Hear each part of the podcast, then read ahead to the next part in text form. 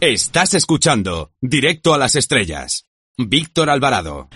Ahora si les parece conectamos con el planeta Radiocine para ver qué nos tiene preparado nuestro compañero, nuestra antena de plata, nuestro gran sabio del cine. Hola Antonio Peláez, con Z, ¿estás por ahí? Qué fuerte me parece.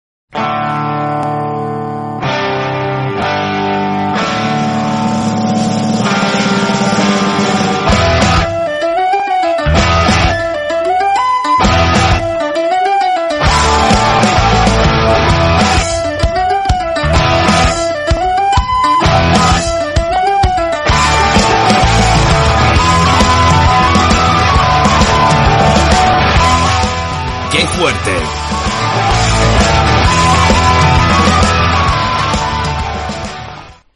El Festival de San Sebastián ha llegado a su fin porque el Festival de San Sebastián es como los seres humanos, tiene un comienzo y tiene un final.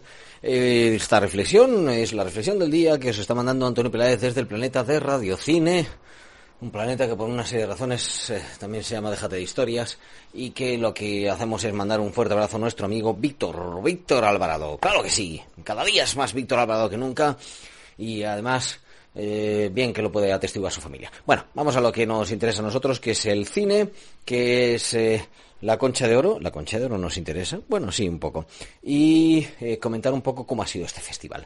Eh, hay que indicar que en cuanto a nivel medio, la verdad que la selección ha sido muy interesante por uno, en general han coincidido casi toda la prensa que, bueno, las películas eran buenas, ¿no? Bien, bueno, pues eso está bien, está bien que haya buenas películas. Pero lo que nos interesa en este programa es realmente lo que dice toda la prensa. Mm, mm, mm. No, porque a veces gusta cada película. Cada película, por favor, que entendemos cuando dicen es que las películas antes eran mejores. Y la ventaja de este festival es que hemos tenido variedad. Hemos tenido variedad, hemos tenido películas de esas de, mira, yo me movería para salvar el mundo, pero en realidad no lo hago porque, total, ¿para qué? Ha habido una película, había una película rumana, una de Soldiers, no sé qué, que era un señor que está haciendo un doctorado sobre el pop gitano, que se lía con un expreso, bueno, para olvidar. Esa es la rumana mala. Pero luego tenemos la rumana buena, la rumana buena por Oroca, de Constantín Popescu. Se podría haber llevado la palma de oro perfectamente. Gran obra de cine, cine hecho con mayúsculas, lenguaje cinematográfico. Pero se ha llevado ay, el premio al mejor actor, lo que exige Popescu a sus, sus actores es lo máximo.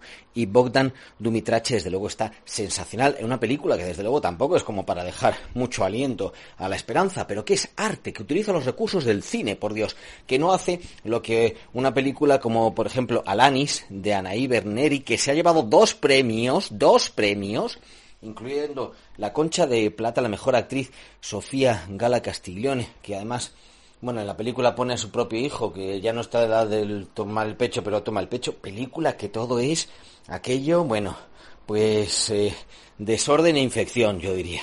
Y bueno, la mejor dirección, pues la verdad que no, que no. Aquí estamos muy despistados. ¿Por qué se han olvidado, por ejemplo, de una obra tan importante dentro de lo que sería el cine social, pero que no se queda en los tópicos, que no se queda en lo de, no, no vamos a meternos con las prostitutas, pero tío, que no vamos a meternos con las prostitutas que hagan lo que quieran, claro, tú puedes porque tú estás haciendo tío o tía, que eran ahí Berneri. Eh, Tú estás haciendo una película con un montón de dinero y desde tu atalaya lo ves así, pero eso está muy mal. Bueno, pues dicho lo cual, y vamos... ¿Te está gustando este episodio? Hazte fan desde el botón Apoyar del podcast de Nivos. Elige tu aportación y podrás escuchar este y el resto de sus episodios extra. Además, ayudarás a su productor a seguir creando contenido con la misma pasión y dedicación.